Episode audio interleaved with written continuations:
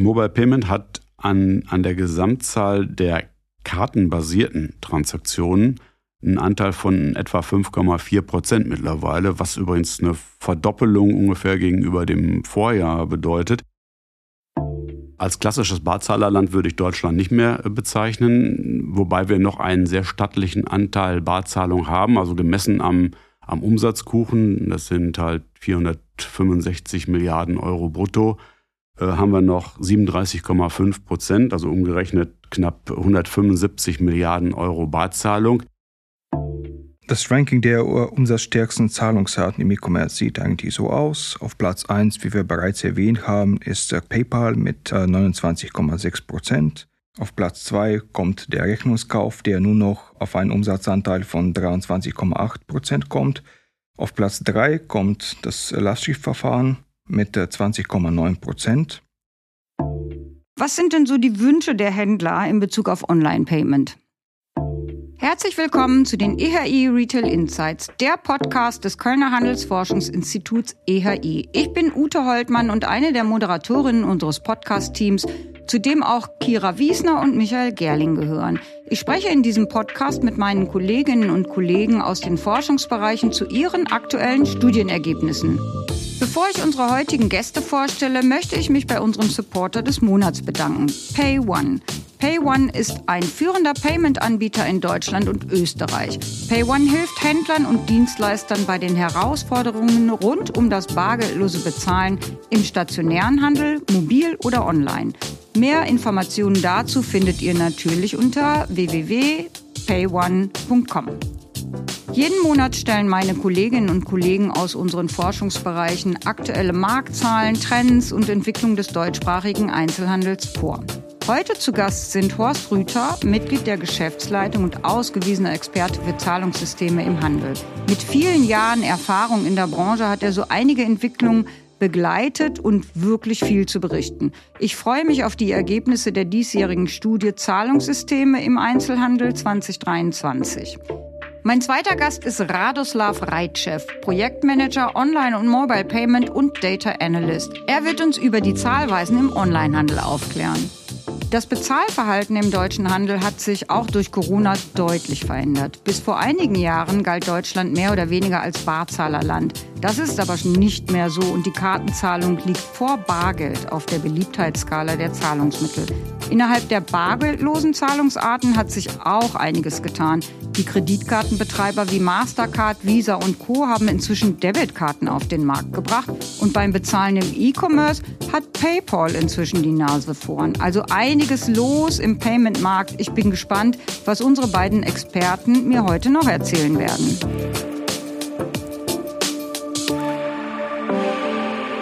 Hallo Horst, hallo Rado. Herzlich willkommen zu unseren Retail Insights. Schön, dass ihr uns heute in die neuesten Zahlen aus der Forscherküche einblicken lasst. Ich freue mich, heute mit euch über Payment im Handel, online und stationär zu sprechen. Hallo Ute. hallo, hallo Ute. Vielen, vielen Dank und uh, freut mich dabei zu sein. Als kleines Warm-up möchte ich zu Beginn ein paar persönliche Fragen stellen. Horst, bist du bereit? Aber klar.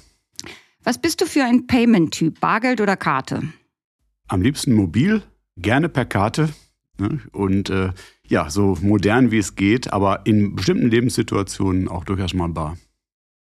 Okay, und was machst du, wenn du nicht gerade den Payment-Markt analysierst, also wenn du nicht arbeitest? Im Moment äh, drücke ich vor allem meinem Lieblingsverein äh, die Daumen, dass er die Bundesliga hält. Alle Blau-Weißen äh, aus dem Ruhrgebiet werden mit mir sein. Und äh, ja, schauen wir mal, was es dann am Ende gibt. Es wäre sehr wichtig für die Region. Ja, da ist ja noch ein bisschen Spannung drin, ja. würde ich mal sagen. Ne? Noch eine letzte Warm-up-Frage für dich. Was war dein interessantestes Zahlungserlebnis? Ja, das liegt schon ein paar Jahre zurück. Äh, die Älteren werden sich noch an den Euro-Scheck erinnern und die skurrilen Begebenheiten, die man manchmal damit hatte. Das war im Jahr 1993 und äh, ich war im Begriff, mir einen neuen Computer zu kaufen. Und damals waren die Dinge auch noch recht teuer und mit Drucker und Software hat das Ganze dann umgerechnet 4000 D-Mark gekostet, also rund 2000 Euro.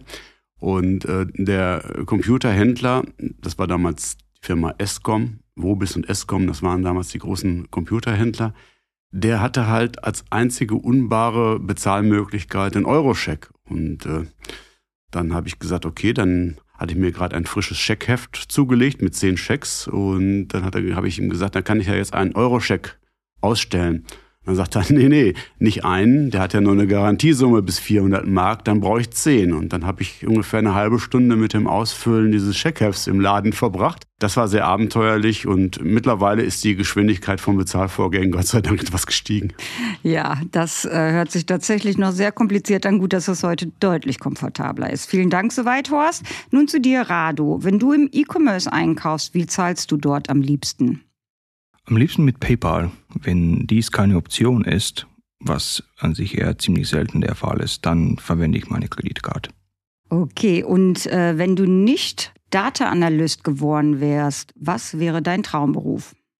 Softwareentwickler, würde ich vermuten. Da ich, ich finde eigentlich die Komplexität und das Potenzial äh, der mancher Programmiersprachen einfach faszinierend.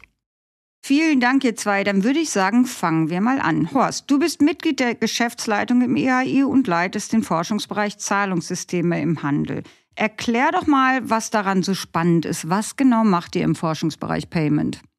Das ist total spannend, weil wir ein sehr, sehr großes Netzwerk haben im Handel, aber auch in die Dienstleistungsbranche, die da dem Handel halt äh, Gutes mit innovativen Produkten tut. Das ist schon etwas, was so der Hauptzweck eigentlich der ganzen Geschichte ist, diese Menschen auch zusammenzubringen. Und da haben wir verschiedenste Möglichkeiten. Also wir haben einen Arbeitskreis, der ist jetzt nächstes Jahr 40 Jahre alt. So also lange gibt es den schon. Damals gab es die erste systematische Studie, die wir noch als Auftragsstudie durchgeführt haben. Und daraus hat sich im Prinzip alles äh, entwickelt.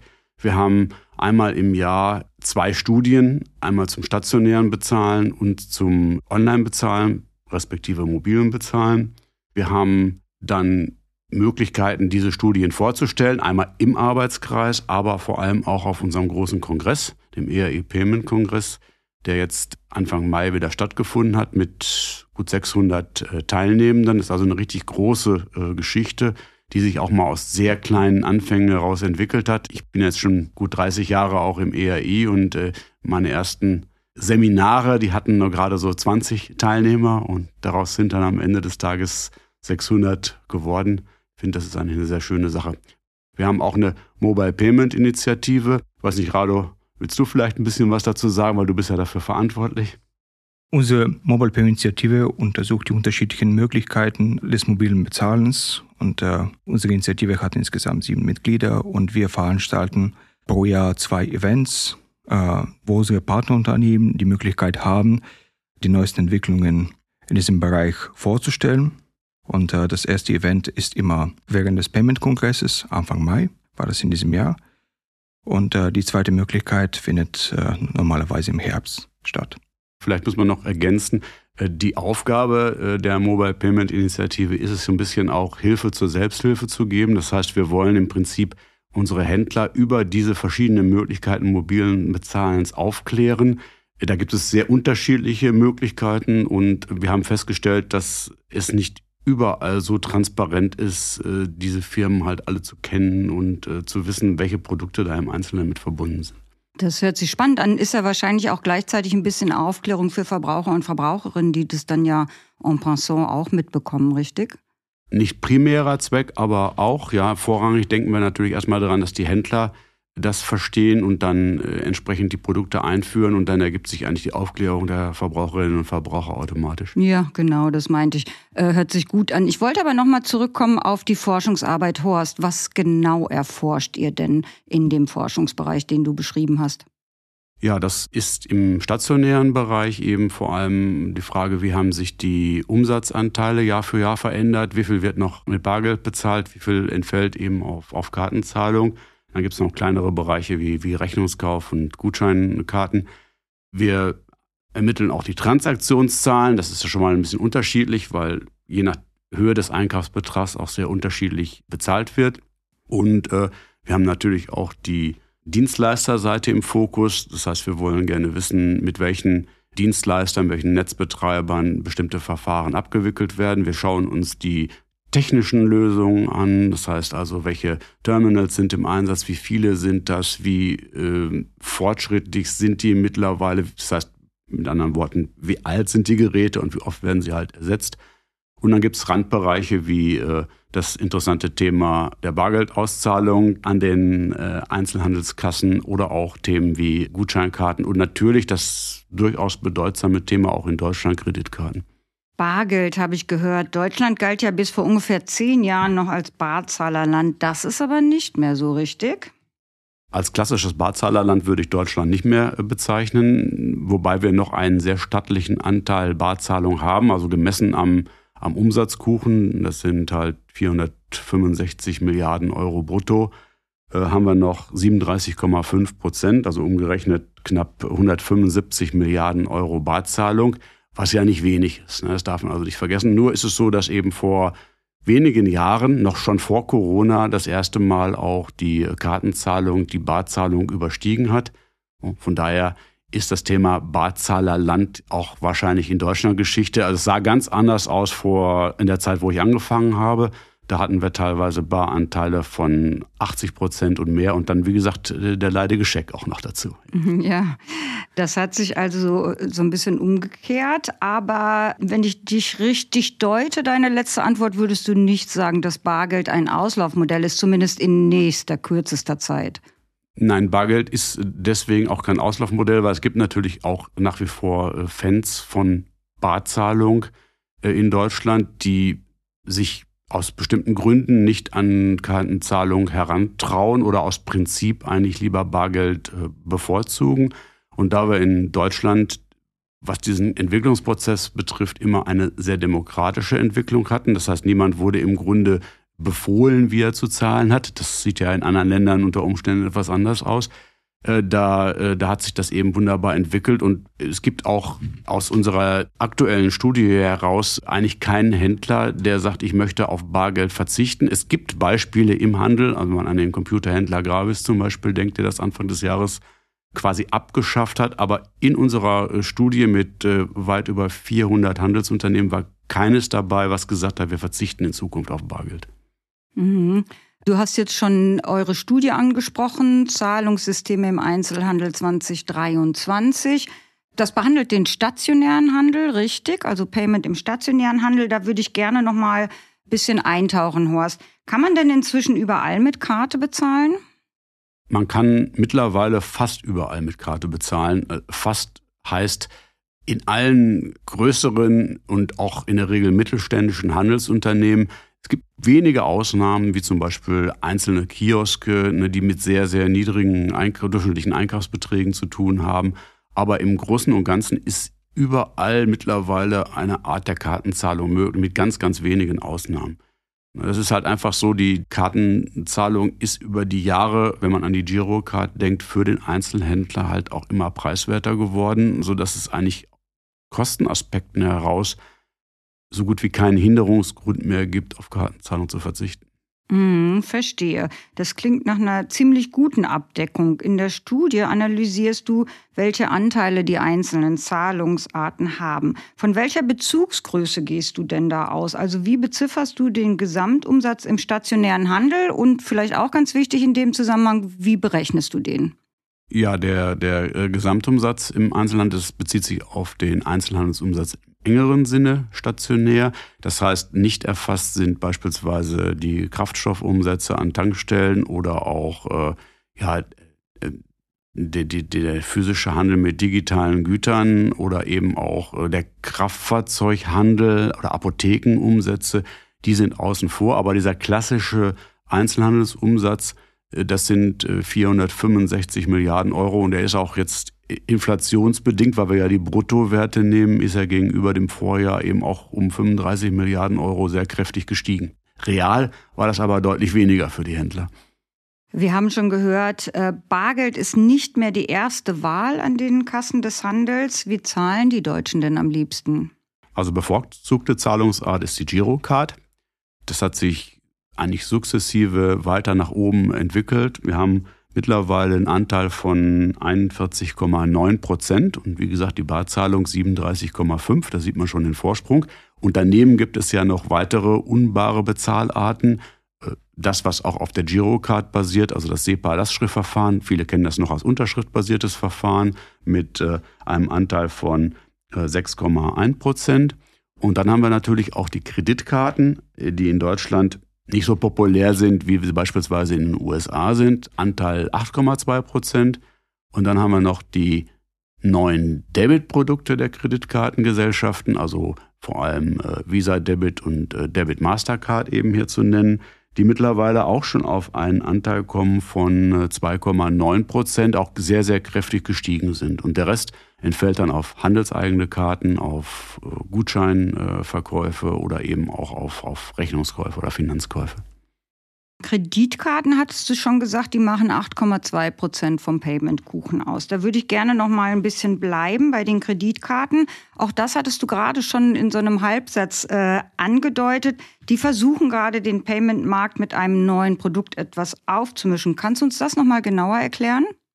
Ja, also die Kreditkartengesellschaften hatten bislang Co-Badge-Produkte auf der Girocard. Also in der Regel war es das Maestro-Logo oder bei Visa war es das VPay-Logo. Das heißt, wir hatten eine Girocard, die eben zwei Symbole drauf hatte, wobei man im Inland normalerweise auf die Girocard zugegriffen hat und sobald man sich im Ausland befunden hat, dann griff im Grunde die Maestro- bzw. VPay-Funktionalität, das heißt sowohl beim Abheben vom Bargeld an Geldausgabeautomaten wie auch beim Bezahlen in äh, Geschäften im Ausland. Und dann hat jetzt Mastercard im Grunde die Maestro-Funktionalität zur Mitte dieses Jahres aufgekündigt. Altkarten, die noch im Markt sind, die dürfen auch noch äh, genutzt werden. Aber das bedeutet, dass die Girocard erstmal bei diesen co-brandeten Karten ohne Partner dasteht. Sonst hat man eben das Problem, man kann sie im Ausland nicht einsetzen. Und äh, da wird nun eben als Alternative das Debit-Produkt geboten. Und das Debit-Produkt hat einen Vorteil. Es ist natürlich auch international einsatzfähig, wie auch eine Kreditkarte. Hat aber auch den Vorteil, es ist natürlich auch online einsetzbar. Das heißt also im E-Commerce was eben so mit der Girocard auch noch relativ kompliziert ist, was auch kommt, aber was im Moment für sich alleine gestellt noch sehr schwer möglich ist. Ja, wir, die ersten Banken, die eigentlich diese New Debits äh, rausgeben, das sind die Direktbanken, die natürlich auch ein eher jüngeres äh, Publikum haben. Und das ist mittlerweile eine solide zweistellige Zahl auch von Karten, die rausgegeben werden. Und Einige dieser Banken verzichten eben darauf, äh, dass äh, parallel noch eine Girocard ausgegeben wird. Das heißt, die Kunden und Kundinnen bekommen in der Regel dann nur eine Visa Debit oder eine Debit Mastercard ohne Girocard-Logo und können dadurch auch nicht überall im deutschen Einzelhandel mehr einkaufen. Mm, zumindest wenn Sie die Karte benutzen wollen. Es gibt aber noch andere Karten, Handelskarten, Geschenkkarten und Co. Welchen Anteil nehmen die denn so ein? Das ist ein recht überschaubarer Anteil. Also die handelseigenen Karten beispielsweise, äh, die haben einen Anteil von 0,6 Prozent. Handelseigene Karten mit Zahlungsfunktion wohlgemerkt. Ne? Das heißt also, die meisten äh, Kundenkarten, die der deutsche Einzelhandel ausgegeben hat, das sind in der Regel äh, Rabattkarten und ähnliches, ne? wo man dann im, äh, im Jahr dann seine Umsätze halt irgendwann rückvergütet bekommt in gewissem Umfang oder an irgendwelchen Treueaktionen teilnehmen darf, an äh, ja, Events und ähnlichem. Also, aber sie haben im Grunde keine Zahlfunktion. Das sind einige wenige, allerdings sehr erfolgreiche Karten, wie beispielsweise die Karte von Bräuninger oder die Karte von Ikea oder auch die Douglas Card. Das sind so die drei größten individuellen Kundenkarten mit Zahlungsfunktion. Und daneben gibt es übergreifende Bezahlsysteme oder übergreifende Kundenbindungssysteme, um genau zu sein, allen voran äh, die Payback-Card oder auch äh, die Deutschland-Card äh, zu nennen, wo sich dann mehrere Händler unter dem Dach eben einer übergeordneten Organisation zusammengeschlossen haben und sozusagen das gemeinsame Punktesammeln im Vordergrund steht. Mhm. Also wir wissen jetzt, ich gehe nochmal ganz kurz zurück, dass die Girocard bei der Kundschaft am beliebtesten ist. Danach kommt das Bargeld. Aber was würdest du sagen, findet der Handel am besten? Wie hoch sind denn die Gebühren oder die Kosten der jeweiligen Zahlungsart? Also der Handel ist, was das Thema Girocard betrifft, absolut auf Wellenlänge seiner Kundschaft. Äh, das heißt also, er ist mittlerweile ein totaler Fan von der Girocard. Das war früher mal anders. Früher waren die Konditionen für die Girocard äh, deutlich teurer. Wir haben im Moment äh, durchschnittliche Autorisierungsgebühren bei der Girocard von etwa 0,17 Prozent, bei, bei großen Unternehmen sogar teilweise bei 0,14. Das ist deutlich günstiger als das, was früher zu bezahlen war, wo wir bei 0,3 Prozent lagen. Und dazu beigetragen haben eben vor allem auch die äh, veränderten rechtlichen Rahmenbedingungen, also dass das äh, Bundeskartellamt gesagt hat, ihr müsst die Gebühren äh, untereinander aushandeln, die sind nicht mehr monopolartig äh, festgeschrieben und auch die EU-Kommission gesagt hat, äh, Debitverfahren dürfen nicht teurer sein als 0,2 von der Interchange-Gebühr und Kreditkarten nicht höher als 0,3. Daran merkt man schon, Kreditkarten sind noch ein bisschen teurer und Kreditkarten sind teilweise deutlich teurer. Also sie, sie, sie liegen ähm, bei den großen Händlern etwa beim, ja, man kann fast sagen, beim, beim Dreifachen äh, der Kosten, äh, die man für die Girocard bezahlt.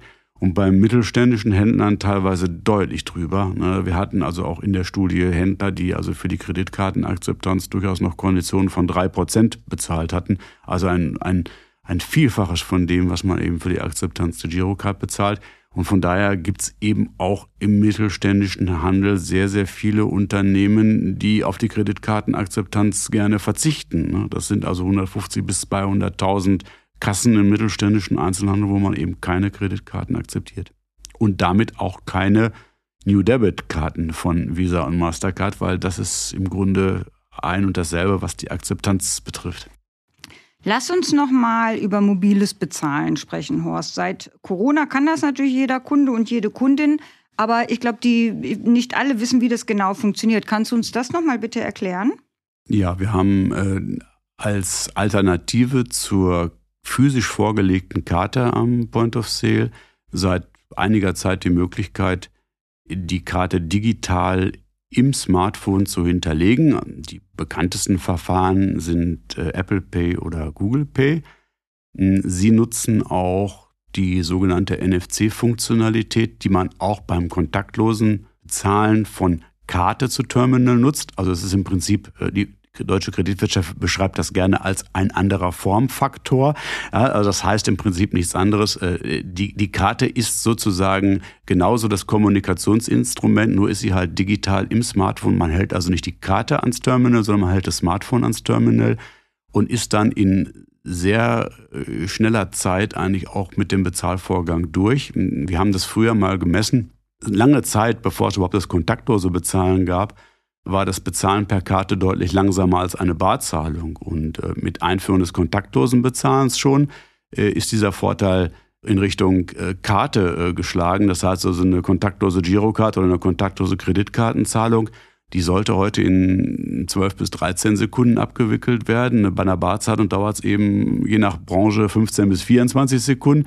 Und bei einer mobilen Bezahltransaktion, das haben wir jetzt noch nicht hochwissenschaftlich untersucht, aber wenn ich zum Beispiel selber mit Apple Pay zahle, dann funktioniert das auch schon mal mit 8 Sekunden. Warum? Weil man eben auch auf die Authentifizierung komplett verzichtet. Man guckt sozusagen einmal das Handy über Face ID scharf an und dann ist im Grunde auch die, die äh, Zahlung in beliebiger Höhe garantiert und äh, muss nicht mehr durch eine zusätzliche PIN-Eingabe authentifiziert werden. Mm, klingt komfortabel.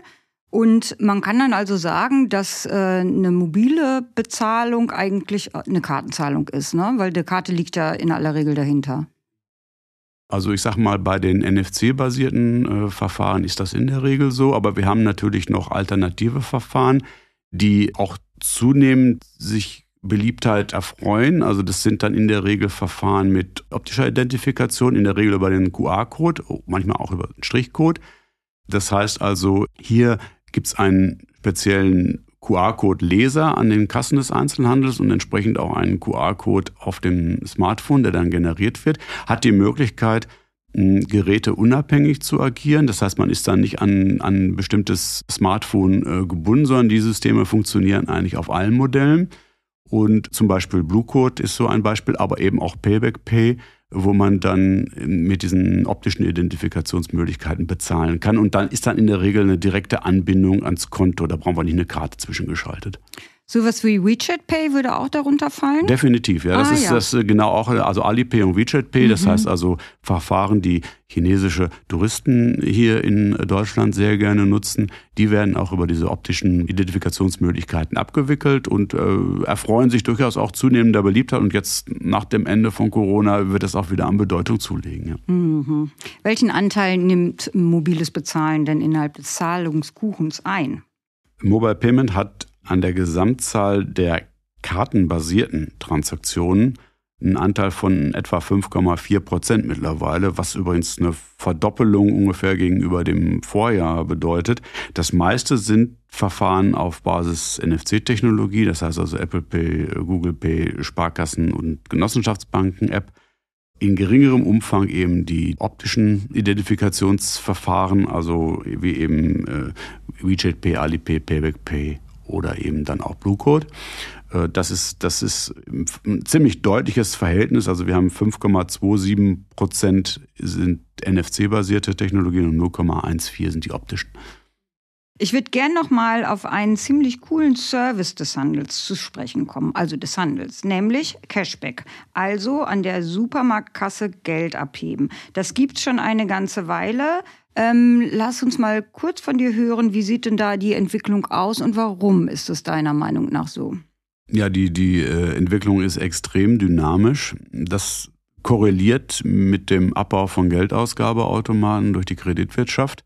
Äh, wir haben eine, eine deutliche äh, Steigerung. Es ist also so, dass wir mittlerweile über 10 Milliarden Euro an Bargeld haben, was vom Einzelhandel wieder ausgegeben wird. Das heißt also auch äh, zweistellige Rücklaufquoten, das heißt von dem, was im Grunde äh, vereinnahmt wird, was wieder an die Kundschaft äh, ausgegeben wird.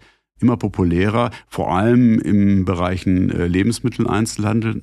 Es war ja mal quasi als, als Gag von der Rewe vor 20 Jahren äh, eingeführt worden und aus diesem Gag Das hat sich dann nach der, nach der auch rechtlichen Freistellung für alle zum echten Renner äh, entwickelt. Und äh, heute gibt es nur ganz wenige äh, Lebensmittelhändler, die noch darauf verzichten.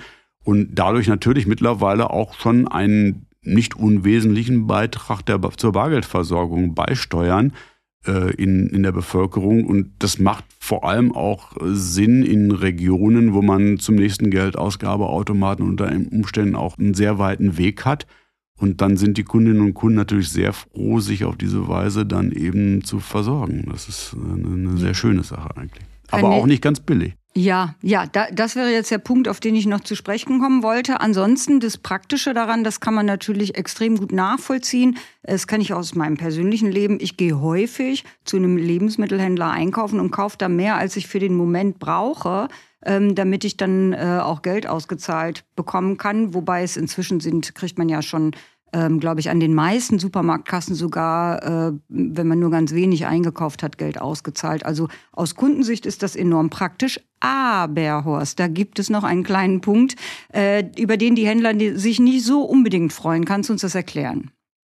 Naja, also man, man entlastet ja als Handel sozusagen jetzt die Kreditwirtschaft von dieser äh, Funktion der, der Geldausgabe und wie gesagt, für jeden unglücklicherweise gesprengten Geldausgabeautomaten, und das sind ja auch gerade hier in Nordrhein-Westfalen nicht wenige, äh, wird oft kein neuer aufgestellt. Und das heißt, in dem Fall braucht für diesen Geldausgabeautomaten die Kreditwirtschaft auch äh, keinen Aufwand mehr betreiben. Das heißt, es muss nicht äh, tagtäglich äh, aufgestockt werden mit Bargeld und es muss auch nicht gewartet werden und gepflegt werden, sondern der ist dann weg. Und der Einzelhandel übernimmt diese Funktionalität, darf zur Belohnung äh, noch äh, 0,134 Prozent. Das klingt wenig, ist aber im Volumen mittlerweile auch äh, 13,7 Millionen Euro an die Kreditwirtschaft abführen. Das heißt, äh, man hat so eine Win-Win-Situation, dummerweise dieses Win-Win komplett auf Seiten der Kreditwirtschaft. Also weniger Kosten für die Bargeldversorgung und zusätzliche Einnahmen über das Cashback. Und äh, das schmeckt dem Handel natürlich nicht so wenn ich nochmal so auf, auf mein Leben schaue, ich glaube, ich kann viel schneller eine Supermarktkasse oder eine Drogeriekasse erreichen als einen Geldautomaten. Da hat sich wirklich enorm was getan. Jetzt würde ich aber gerne nochmal auf den E-Commerce schauen. Da müssen aus Kundensicht bedauerlicherweise muss da ja auch bezahlt werden. Rado, und damit hast du dich ziemlich intensiv auseinandergesetzt. erstmal so die Basics. Welchen Umsatz legst du denn im E-Commerce zugrunde? Der geschätzte E-Commerce-Nettoumsatz für das Jahr 2022 äh, beträgt 85 Milliarden Euro. Dies ist natürlich äh, eine kleine Hochrechnung von unserer Seite, korrespondiert jedoch äh, mit den Zahlen von HDE. Und damit ist der Umsatz im Vergleich zum Vorjahr unter anderem aufgrund wieder geöffneter Geschäfte leicht rückläufig. Also der Netto-Gesamtumsatz im E-Commerce hat äh, ca. 1,2 Prozent verloren. Das ist netto oder ca. 2 Prozent brutto. Wir rechnen in diesem Fall mit 98 Milliarden Euro brutto im E-Commerce und 85 Milliarden Euro netto. In dem Zusammenhang, Horst, würde ich doch ganz gerne auch nochmal auf den äh, Gesamthandelsumsatz in den letzten Corona-Monaten, also im letzten Corona-Jahr eigentlich, sprechen, weil das äh, hängt ja alles sehr stark miteinander zusammen. Kannst du uns dazu nochmal ganz kurz erklären, wie der Zusammenhang da genau ist? Ja, die Umsätze, die äh, normalisieren sich langsam wieder und auch das Verhältnis von stationären und Onlinehandel, das passt sich wieder ein wenig an. Wir hatten ja während Corona hatten wir extrem starke Zuwächse äh, im E-Commerce bis hin zu einem Gesamt-E-Commerce-Umsatz von etwa 100 Milliarden Euro. Mittlerweile ist das so, dass viele Kundinnen und Kunden wieder gerne in die Innenstädte zurückgehen. Noch nicht so viel wie in den äh, Jahren vor Corona. Also wir hatten vor Corona hatten wir 20 Milliarden Bezahltransaktionen im äh, stationären Handel, was dann in den Jahren der Pandemie zurückgefallen ist auf 16,6 Milliarden, also ein deutlicher Rückgang. Und mittlerweile sind wir aber wieder bei 17,9. Das heißt, wir, wir gehen wieder in die richtige Richtung, aber letztendlich fehlen uns noch 2,1 Milliarden Transaktionen, die wir vor, äh, vor Corona hatten. Und ähm, entsprechend ist es so, dass eben auch dieser stationäre Einzelhandelsumsatz auf eben 465 Milliarden äh, gewachsen ist um 35 und der, der E-Commerce-Umsatz leicht rückgängig ist, trotz Inflation. Das heißt also von 100 auf etwa 98 Milliarden Euro. Okay, verstehe. Zu Rado bitte nochmal, wie bezahlen denn die Deutschen jetzt am liebsten im E-Commerce? Also beim Online-Shopping bezahlt die deutsche Kundschaft am liebsten mit PayPal. Äh, der Online-Bezahldienst hat den Kauf auf Rechnung, die hierzulande seit Jahren führende Zahlungsart im Jahr 2022 bei den Umsatzanteilen im E-Commerce zum ersten Mal überholt. Das ist interessant. Der Rechnungskauf, daran erinnere ich mich, das war ja immer Spitzenreiter. Und jetzt ist es von PayPal überholt worden. Kannst du dir erklären, warum PayPal so erfolgreich ist und was das für den deutschen Handel bedeutet? Also das Bezahlen mit PayPal ist für die Kundschaft schnell und bequem, für Händler muss man sagen allerdings nicht ganz preiswert. PayPal hat es geschafft, sich als die Go-to-Lösung in E-Commerce zu etablieren, besonders für Verbraucher und Verbraucherinnen, die vielleicht zum ersten Mal während der Corona-Pandemie etwas im E-Commerce bestellt haben und es vielleicht äh, einfacher finden zu bedienen als Zahlungsverfahren. PayPal wird zu 95 Prozent im Handel angeboten und bietet die Möglichkeit, Einkäufe erst nach 30 Tagen zu bezahlen. Dies ist eine Art von uh, Buy Now Pay Later Verfahren in diesem Fall. Ähm, Horst, du bringst an dieser Stelle eigentlich immer so ein äh, ziemlich interessantes Zitat. Sag das doch nochmal. Was hat dir ein Händler dazu gesagt? Ah, zu PayPal, ja. Mhm. Da, so ein bisschen an, Anlehnung an äh, Winston Churchills bevorzugte Champagnermarke. Sau gut, aber schweineteuer. das trifft es vielleicht auch nicht mehr. PayPal ist schon auch ein bisschen äh, günstiger geworden in den letzten Jahren, aber es zeigt noch so ein bisschen, dass so die Einschätzung eben vieler Händler, man kommt nicht dran vorbei. Die Kundinnen und Kunden wollen damit bezahlen, aber das ist glaub, relativ teuer für den Handel. PayPal kennen die meisten ja wahrscheinlich auch aus ihrem Privatleben. Ich persönlich finde es eben auch super praktisch. Ähm, ich erzähle aber auch ganz gerne in dem Zusammenhang eine Geschichte, die ich 2015 in Kenia erlebt habe. Da bin ich auf der Straße nach Geld gefragt worden. Das passiert in solchen Ländern natürlich relativ häufig. Und als ich gesagt habe, dass ich leider kein Bargeld dabei habe, sagte derjenige, oh no problem, you can M-Pesa me some. 2015, da konnte man halt in Kenia schon Kleinstbeträge von Handy zu Handy sozusagen verschicken. Ja, und da habe ich dann erst gemerkt, da haben wir zu der Zeit in Deutschland noch ziemlich hinterherge hinkt, aber das hat sich ja nun geändert. Zurück zur Online-Payment-Studie. Welche Bezahlmethoden haben wir denn heute im Online-Handel und wie verteilen sich da die Anteile, Rado? Das Ranking der umsatzstärksten Zahlungsarten im E-Commerce sieht eigentlich so aus. Auf Platz 1, wie wir bereits erwähnt haben, ist PayPal mit 29,6 Prozent. Das ist eigentlich eine Steigerung von 1,4 Prozentpunkten im Vergleich zu Vorjahr.